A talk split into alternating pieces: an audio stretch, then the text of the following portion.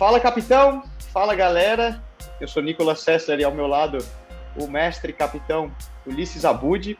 Hoje a gente tem a honra de receber conosco um atleta que já foi favorito à vitória em Tour de France, correu do lado de lendas como Lance Armstrong, Alberto Contador, entre outros.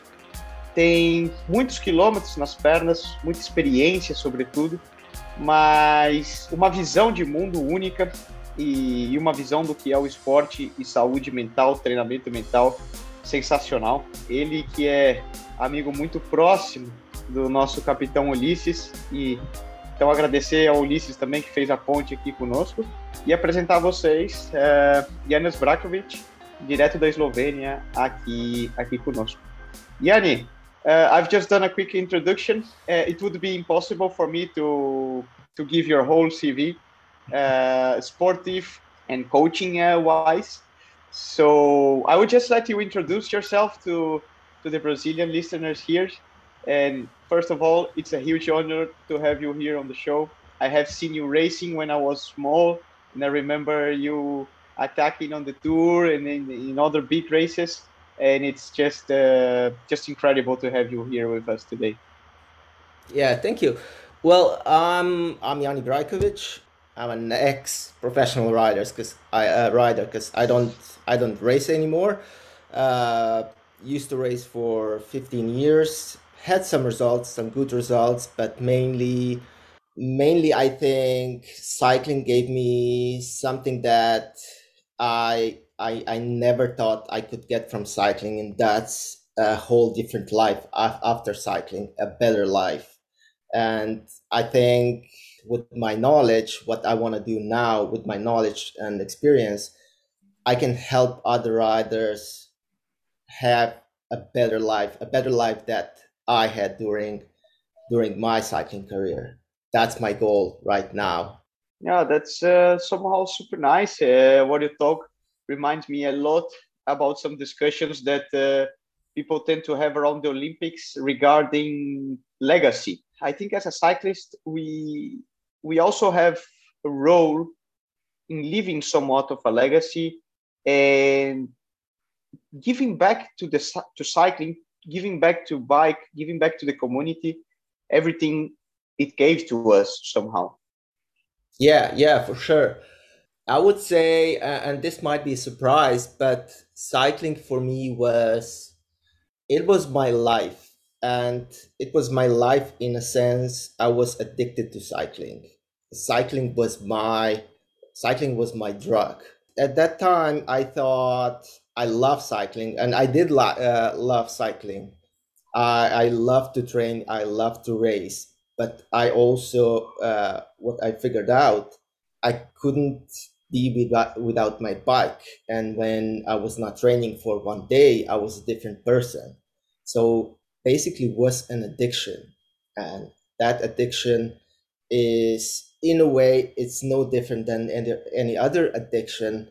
It might be socially more acceptable but it's still a big problem for for a person you know? And i talk with a lot of cyclists professional cyclists male and female nowadays and they have the same problem and they cannot find help because nobody understands them. This is why I want to give back to cycling. I want to help those people, those riders, um, to have a better life, to to ride because they love to ride, not because they need to ride. That's a that's a huge difference because once they finish with professional cycling, they lose their identity and they are nothing. And then they might have a PhD in something, but they have no experience. They don't know how to live. And at that point, usually what happens is they they divorce from their wife, they they lose their their money and they start from scratch or they they just cannot start again and they don't know what to do. And that's what I want to prevent it's a it's a big goal, but I think in a way we need to do it because uh, the way cycling is right now, it's it's it's a very hard sport. It gives you a lot. It takes you a lot. It takes a lot from you, and then when you're done with it, you are just you're disposable. Like you're being used, and when your services are not are not uh, desired anymore, you're being disposed, and then you're on your own man it's it's incredible because i remember going through some uh, some harsh moments uh, a few years ago uh, when turning pro and then trying to find my path and my pleasure uh, within the bike and i remember reading a lot of your tweets and in, in different aspects because it's like you say we kind of become addicted to the bike dependent on a system and kind of afraid of breaking uh, breaking out of this uh, of this loophole because we are we think that the ro- the road gonna end. I see, and and now that I see from a different perspective, I see loads and loads of riders who are simply depressive. They are in a in a state of depression, and it's not only within professional cycling, but a lot with amateur cycling, because they think if they don't become professional the, their life might end, especially within European countries. That's something that maybe in Brazil we don't see it that much as maybe it's a cultural aspect in, in the way that uh, cycling is never really seen uh, as a profession uh, for within Brazilian culture. But I think on that point, Ulisses can add a little bit more. I would like him to let talk not let him talk and introduce uh, a little bit as, as someone who knows deeply Brazilian cycling and, and yourself also, Gianni. Yes, this is like taking, you know, the same train as uh, Yanni started to talk about. Um, I think we've been work- working together since two and something ago, Yanni. Mm-hmm. And I was like yeah. going through some, you know, issues that he described and i was following him in the social media and i thought wow i think i think this guy will understand what what i'm what I, i'm thinking what i'm i'm going through and then we started a like a very nice relationship which he became much more you know a coach uh, or a, a, like a guru a mentor and someone that i'm i'm comfortable to call a friend because it's uh, he's like as you you could realize in the beginning of his his talk is very you know mind orientated. Uh, so i'm not talking much more about let, let him talk but i think uh, usually we always hear about mental toughness and like mind governing body and it sounds like a cliche, right? And I think maybe this is one of the reasons people don't give the proper value and just realize there's something wrong when it's it's too late. And I think Yanni's history can like will tell us more about it. So Yanni, tell us about your your story. Yeah, thank you. I would just, uh, if I may, sorry to to do yeah. a quick. Uh, a quick parenthesis. First, like uh, Ulisses described it, uh, you are too humble maybe to, to say it. But I would like exactly that to understand better your story and these mental issues and addictions uh, you've mentioned before, to bring it to something touchable for the guys who are listening to the podcast so that uh, they understand. Because we talk a lot about issues and mental depression and addiction and maybe anorexic and other problems that are created within the world of a professional cyclist, which I like to correlate. It is not only within professional cyclists, but it's with any person of a performance person. So the guy who is on the financials, financial system, for example, working on the stock market, uh, the doctors who are 24/7 and nearly the uh, whole week full gas.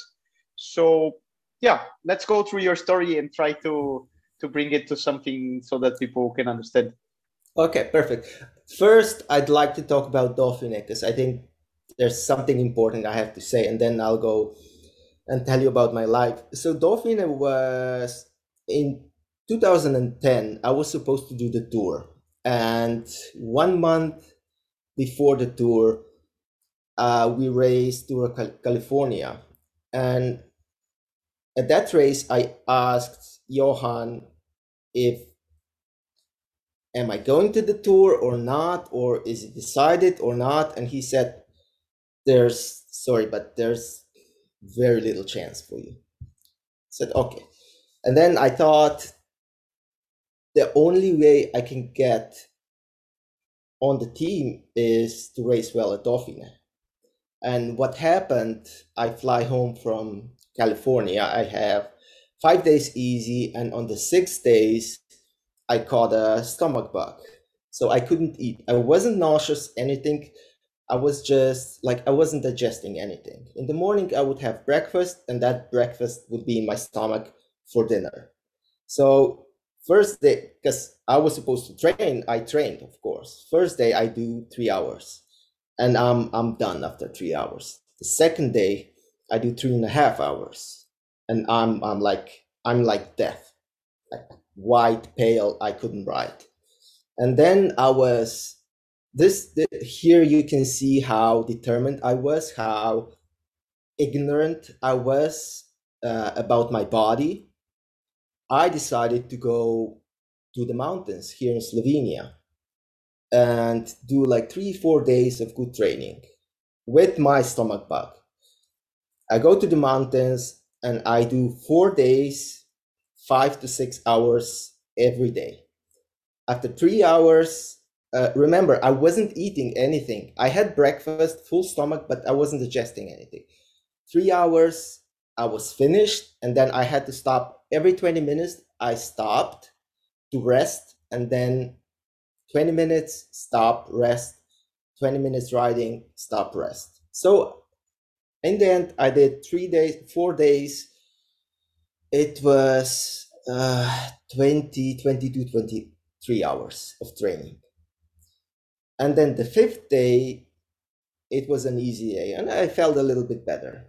The sixth day, I met a friend and he was doing some intervals and they had a car. So I said, okay, can I go with you? We're doing like, let's say, zone four, zone five on a climb behind the car. And at that moment, I was like, man, I'm, I'm feeling good. Like I was doing 380, 390 watts and easy, like really easy. I do that interval, I go home and I call my coach and I told him I'm ready. And for the next two days, I did I did one hour, two hours, and my stomach uh, bug was was going away. I was I was feeling better. And then comes Dauphiné. Dauphiné prologue. Prologue is not my my discipline. It's too short. I'm slow, and uh, I was good at long time trials, but not prologues. And I get third, and I'm like, okay, that's it's going well. Stage one, um, I'm doing really well. Stage two, even better. I think stage four was the time trial. I do the time trial after 15 kilometers. There was a climb. I'm climbing and I'm like climbing in a position and there's like I see one one ski is further further um, out than the the next one the left one and I try to move it and it falls out. So I'm like okay I have to stop. I stop. I turn around. The car is behind me. And I'm like throwing the bike. And the guys in car are like what? So finally, they give me a new bike, and I go to the finish. I win the time trial. I win it by, I think it was 20, 30 seconds to David Millar. Contador lost one minute and a half. And then I was like, okay, I'm gonna, I'm gonna win this race. This is, this is easy. And seriously, like the stage to d'Huez, and this might sound, I'm bragging, but I'm really not this was the, the the only race in my career when I never ever had pain in the legs. Never. It was the easiest race in my career. If I if I had to go all out on d'Huez on uh, the last stage on on any other stage, On outdoors, I would be two minutes quicker than Contador easily. On the last stage, I would be one. I, I would put one minute into Contador. But because I was not confident in myself, I, always always had doubts.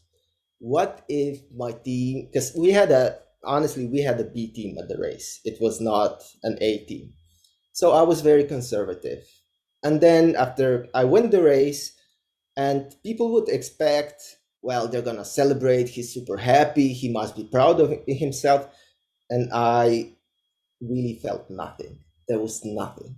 It was just, because my goal was always racing the tour, finish on the podium. Not winning the tour because I was also a realist, but I wanted to finish on the podium.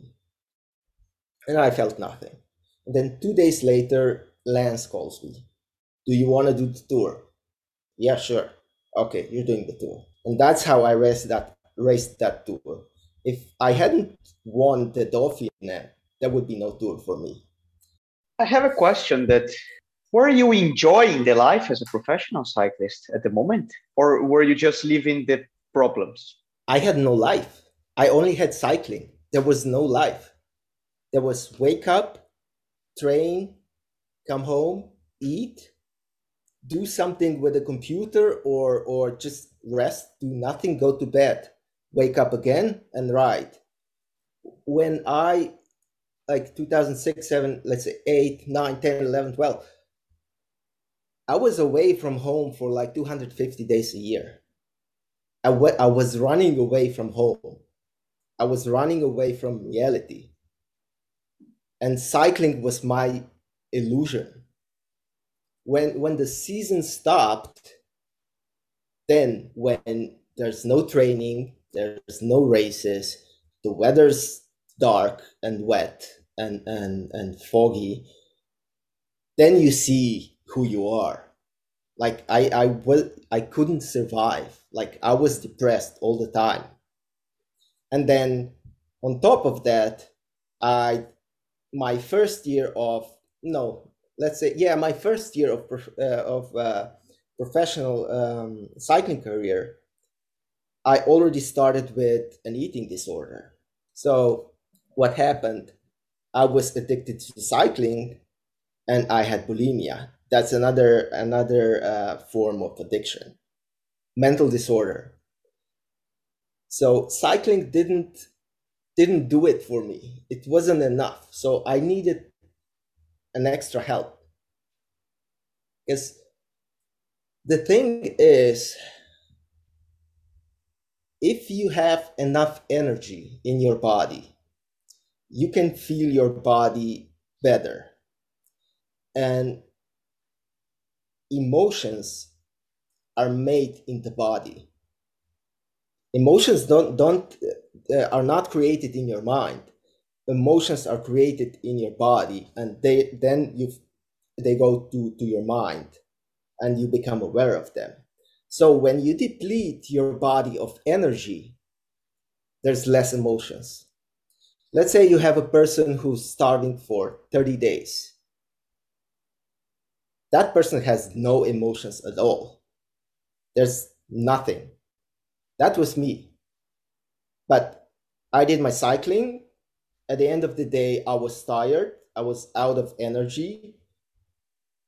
And it still wasn't enough. So I came up with another way of getting rid of that energy, which is purging. And that's how I coped with it.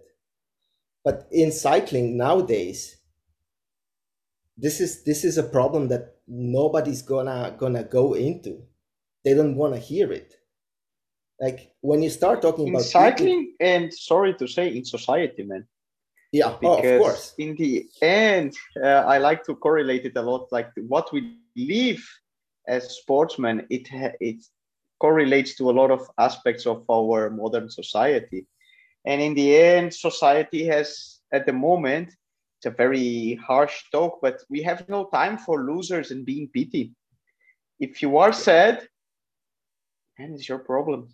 In the end, there are some people uh, like you are doing now who try to help out, but mostly if you are not fitting into the system, if you don't fit into the system of the road tour teams, you are disposable. We're just uh, gonna find someone else who fits, do the work. It's a business in the end. We are in it a is, business in, in, in the entertainment business, business. But, but it's a broken business, and it shouldn't be like this. Like there's there's some things that could be done, and everything would work better. If you look cyclists right now, cyclists are like professional cyclists are like monkeys in the circus. That's it. As you said, they are disposable. It's like a water bottle. You use it, you throw it away. And that's it. And this could this could change.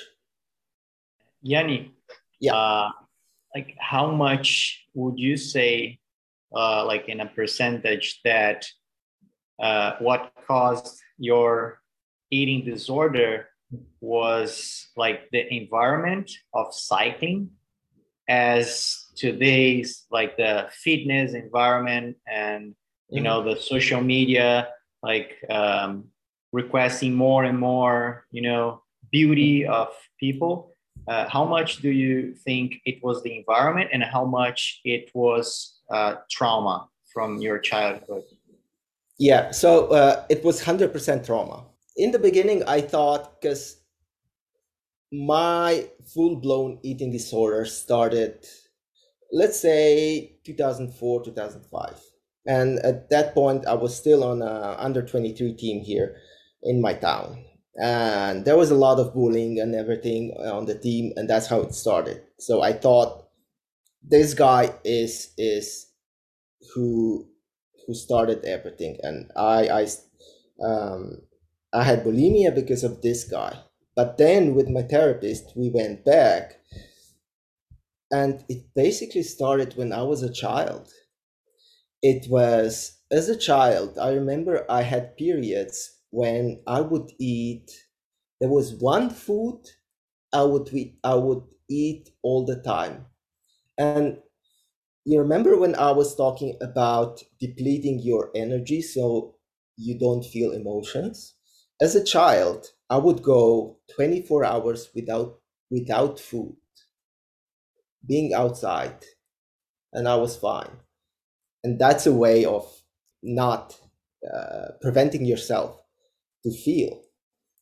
And when I had those periods when I would eat only one food, it was either, let's say, bread and jam uh, for like three months, only one food um, I would eat chocolate milk. I had like three liters of chocolate milk a day and nothing else. That was my food. And my parents didn't figure it out because before I didn't want to eat anything. And now I'm eating something which is better than nothing. So they were happy, right? And this is how it started. And what happened in cycling. Cycling is an environment that allows this to happen, allows um, eating disorder to develop because it's the weight is very important in cycling, uh, and and you have to eat a huge amount of calories if you want to train hard. Uh, emotions are still there. So you figure it out pretty quickly in the beginning. It's like oh this is this is cool. I can i can eat whatever i i want and i can control my weight and this is good. But very quick, quickly you figure out oh man i'm not in control of this. This is in control of me. The food is controlling me. I'm can i can i can i say uh, bad words i was like I'm fucked. And this went on until two years ago. This is this is like this was going on for 17, 16 years. And I tried everything. Like I I, I really tried everything. Nothing worked.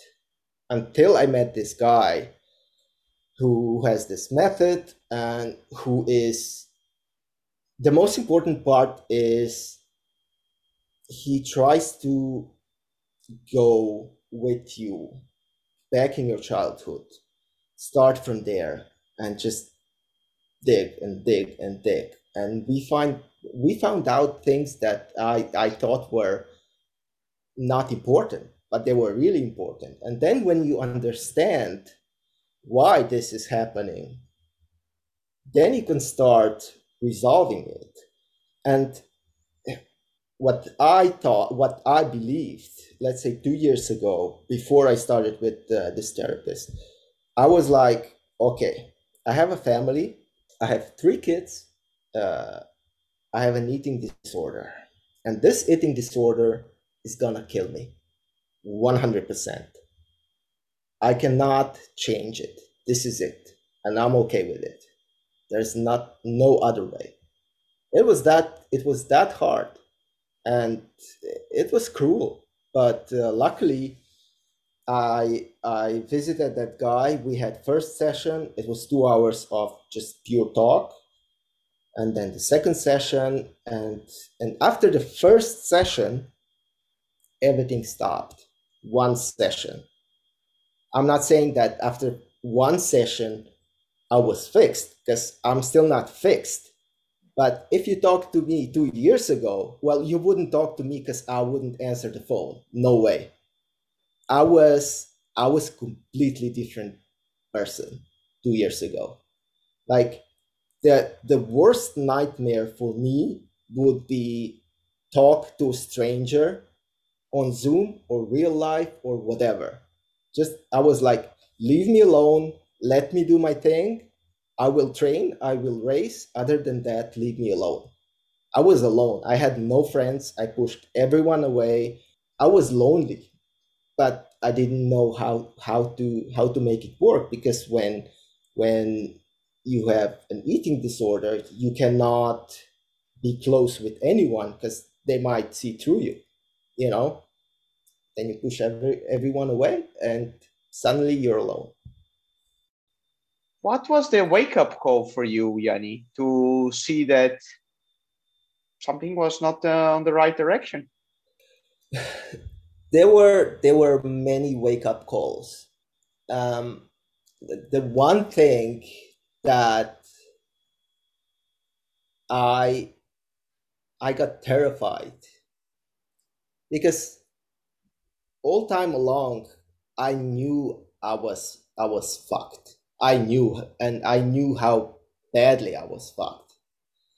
But what scared the shit out of me was seeing my 10 year old son becoming a copy of me. And that's scary. Because I don't want my kids to have the, the life that I had that that was the scariest thing. Because it's it's hard to admit well it's not hard to admit it's hard to accept.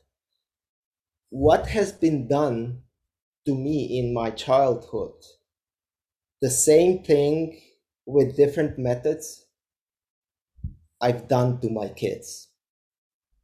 The end result is the same now in the past two years that I'm changing as a person, as who I am. My wife is changing. We're all changing. My kids are, are changing as well. And that's that's what really matters for me. It's not that I'm never gonna crash again and I can ride my bike faster than ever.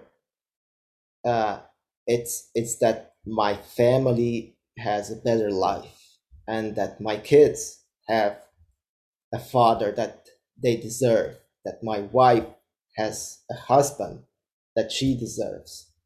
That's what's important. This brings to to one point that I think is like to for, for people listening here to us.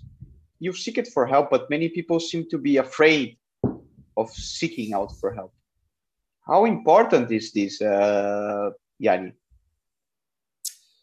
To be to be honest, when you are suffering from an eating disorder, the last thing you want is tell it to a stranger or to a friend. You want to keep it for yourself because you are the amount of shame that you have in you is I cannot describe it. It's it's nothing I cannot compare it to anything else. It's it's so huge that even if you are about to die, you're not gonna tell it. It's that hard. Why is that? Because in my years, eating disorder, especially inside, I was I was in Astana. You couldn't talk to anyone.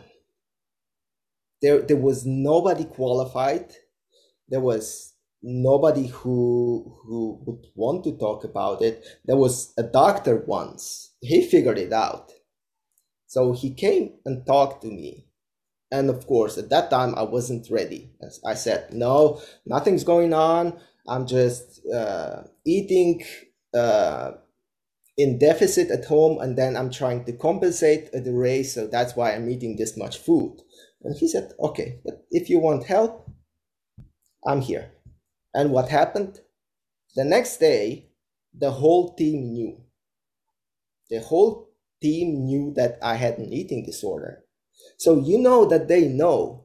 And how can you talk to them honestly? Like you're always lying to them. You cannot have a good relationship with your teammates, with your DSs, with your doctor, with your mechanic, because they all know.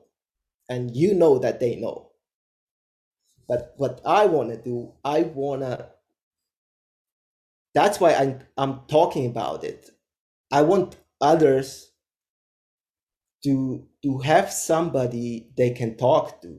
And I'm talking to a lot of riders right now who are suffering from an eating disorder. I'm talking to to world tour women who never knew about me who don't know me, who I never met, they send me text and I'm like, let's do a Zoom.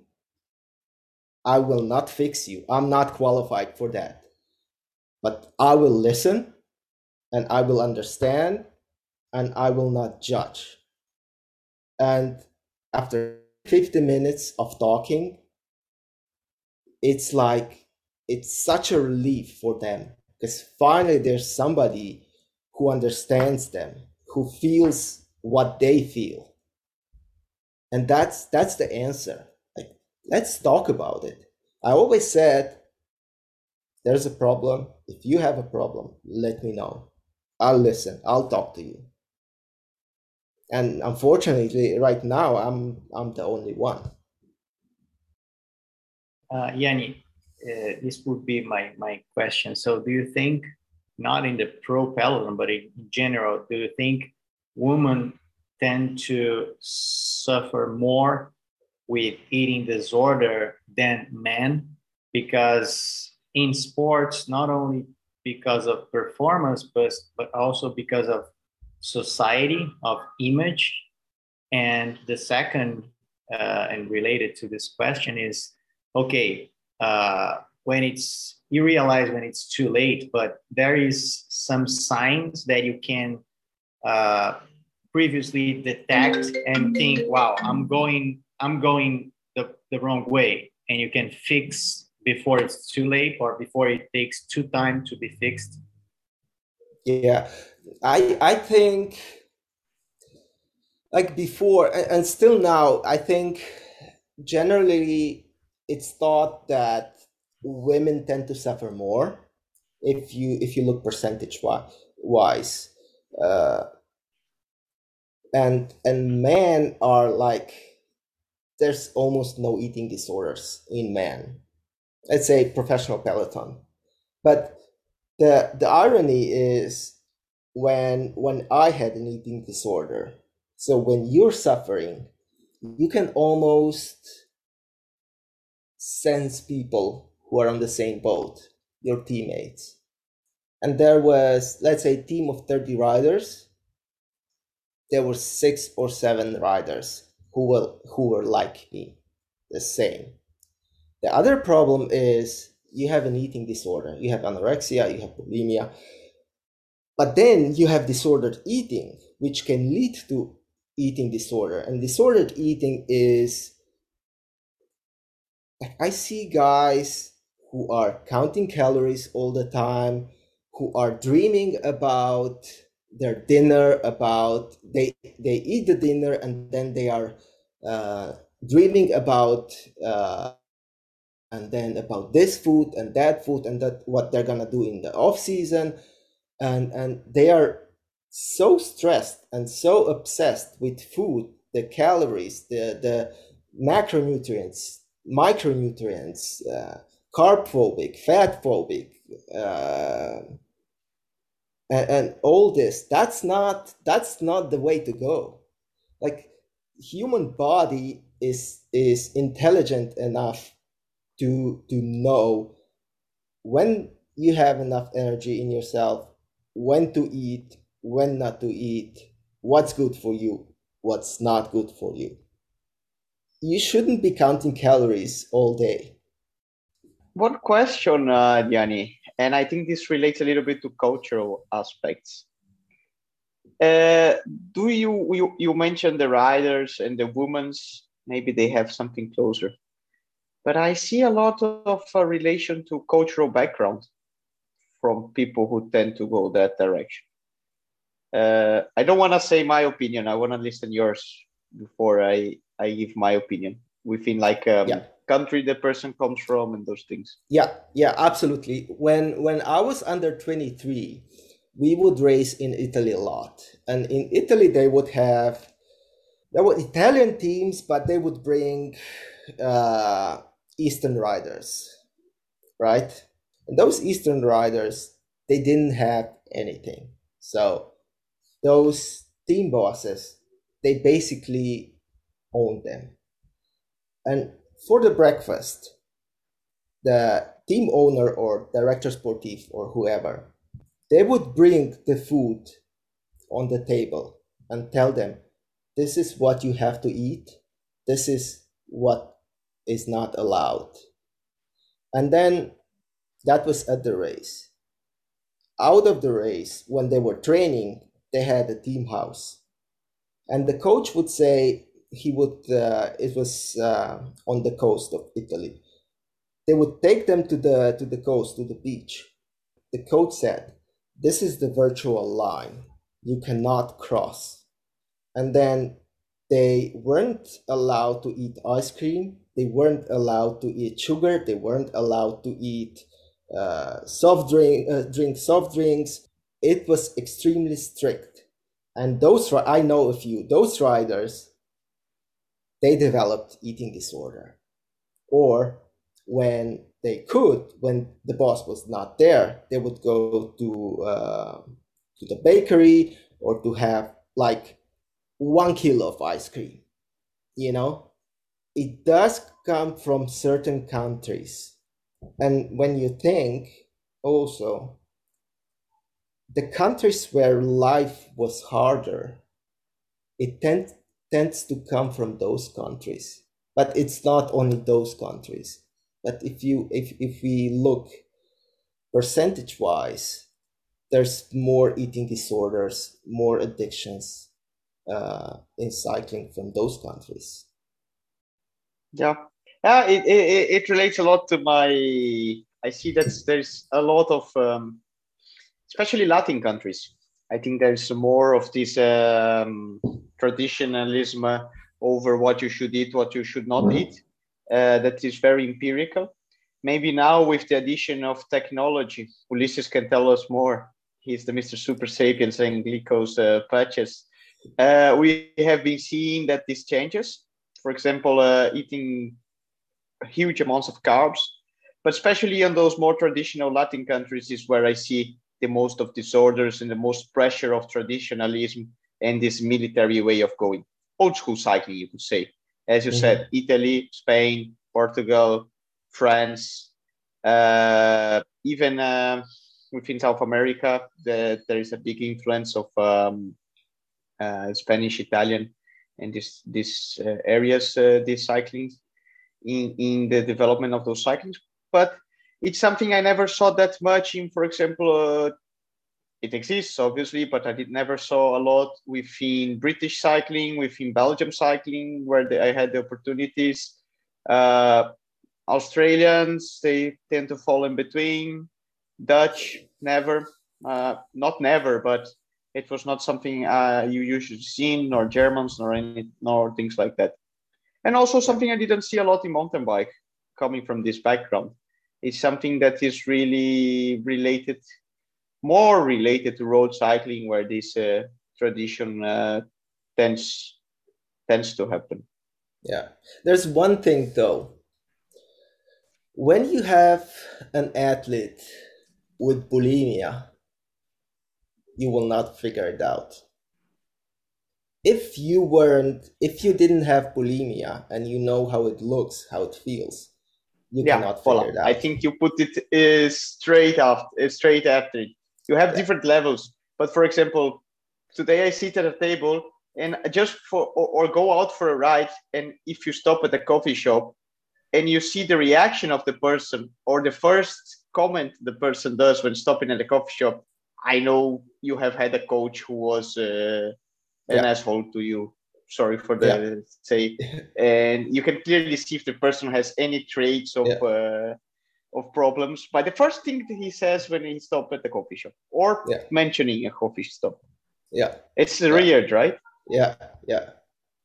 So do you think analyzing the last five years, let's say, and looking forward to the next five years maybe, do you think cycling uh, has been improving and you know like uh, people are giving more attention to the mind issues and like eating disorder or do you think it's still the same because it's not spoken? And do you think it's uh, of course it's still an issue in the in the, the pro peloton uh, or in the society but do you think we are in the way even if it's like a like a doing small things, but do you think we are in the way to treat this issue in the right way or not? Or is the same?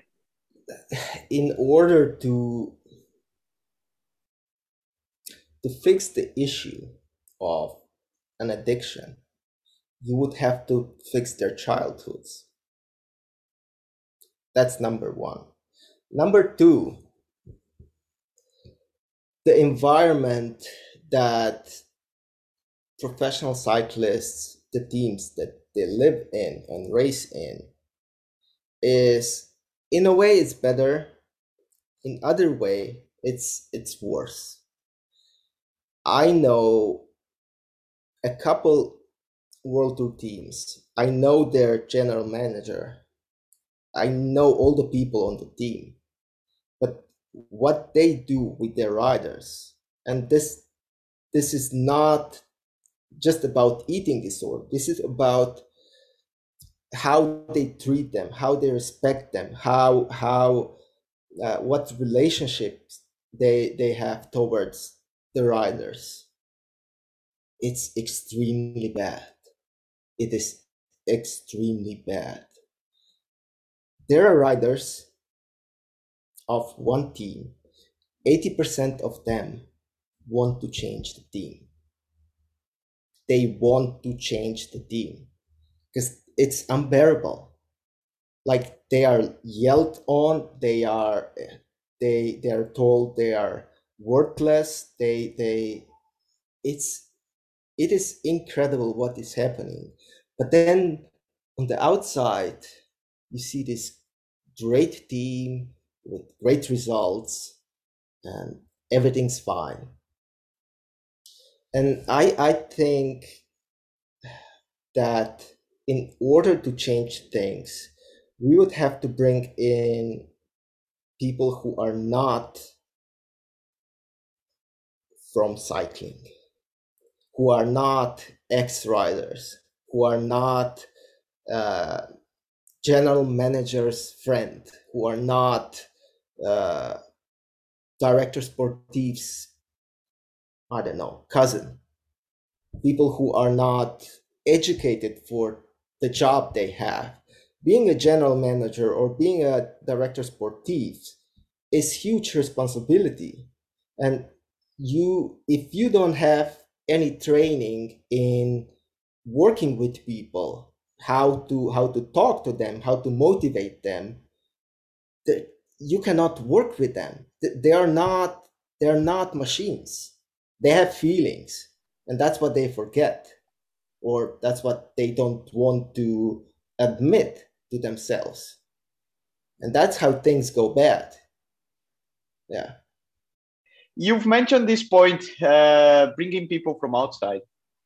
Do you see any of the current teams doing that, bringing this different approach, and that's why they are being successful? I name a little bit on Ineos and a little bit on Jumbo at the moment.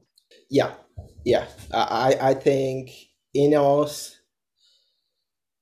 The, the problem, well, right now I don't know, but a few years back, the problem with Ineos was it was a very strict environment, and many riders couldn't handle it especially Spanish riders, some of, of the Spanish riders, they they Spanish riders like to be free, easygoing, you know. But in Ineos there was like order. You have to do this, this, this. This is your diet.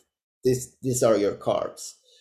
Um, yeah, Ineos uh, they they brought a few let's say outsiders. I think one of the teams that could do that as well is EF because um, I think Jonathan Vaughters is very open minded and he's ready to, to try uh, different things.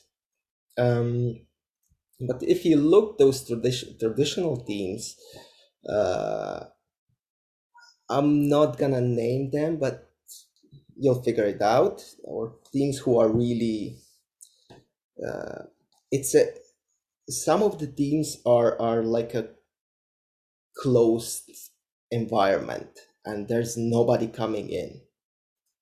Like this is us. Yes he knows things but he cannot he cannot enter because what what's gonna happen is like back in the mind they know that they don't have the qualifications to run the team like they should. So they're not gonna hire a guy who is smarter than them because uh, they still wanna be bosses. They still wanna be the smartest, the, the, the people who decide everything. There's quite a few teams uh, in a world tour like this. So how do you, do you explain the the huge power of Slovenia in cycling now? it's such a like a small country, but with so many great riders. Yeah, it, it's it's incredible, right? Because when you look, uh, when one mile record was broken, sub four minutes. Before it was broken, they said it's impossible.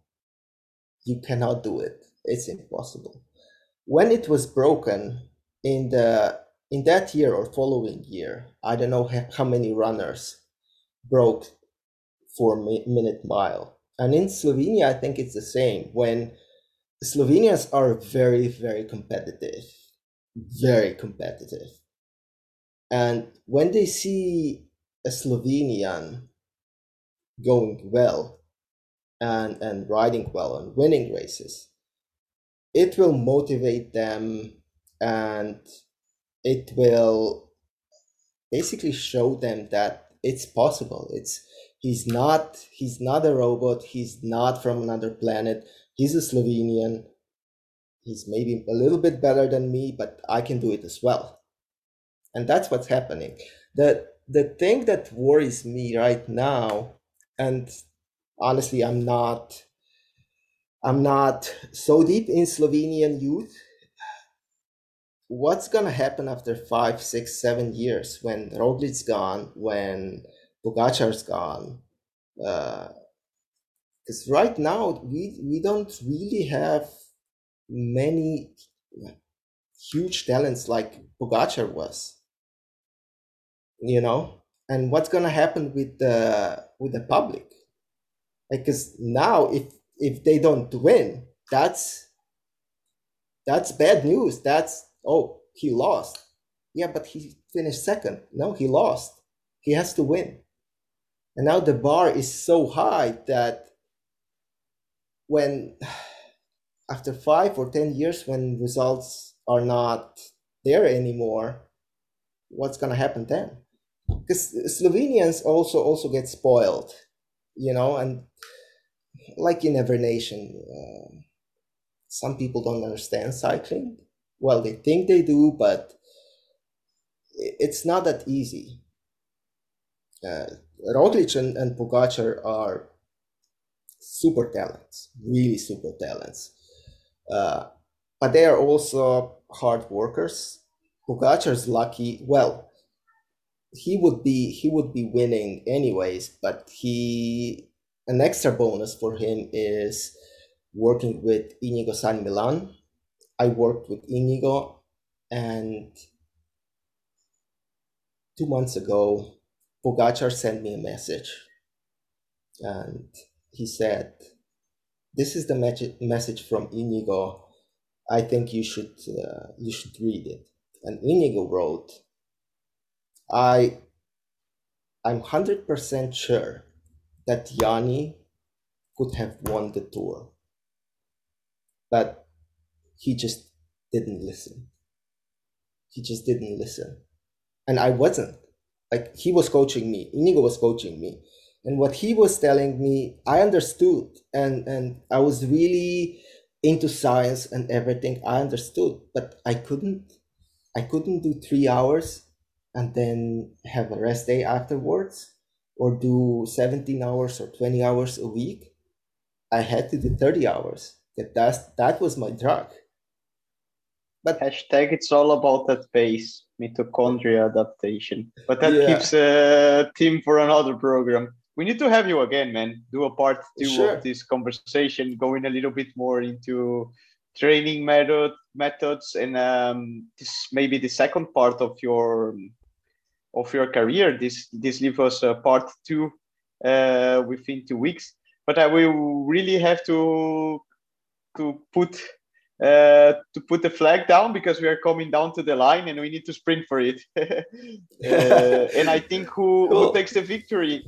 Uh, the guy who's listening to us, man, uh, yeah. for sure, because this is an incredible, um, incredible uh, life experience, and I think a really eyes-opening experience for many people who I'm sure that are listening here to us and will somehow see similarities uh, or don't, but for sure we'll we'll have something that they can apply uh, to their own uh, life and um, and learn out of it.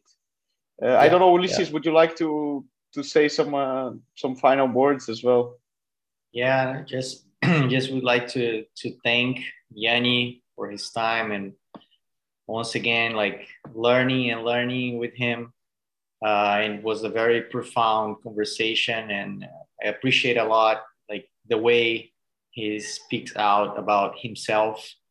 And it's very you know like he's very humble and i think cycling needs a lot more people like him. So thank you a lot yanni oh thank you very much thank you yeah you know i try to tell the truth but I also try not to tell the cruel truth because that will scare people away. So I think at least today I found a good balance.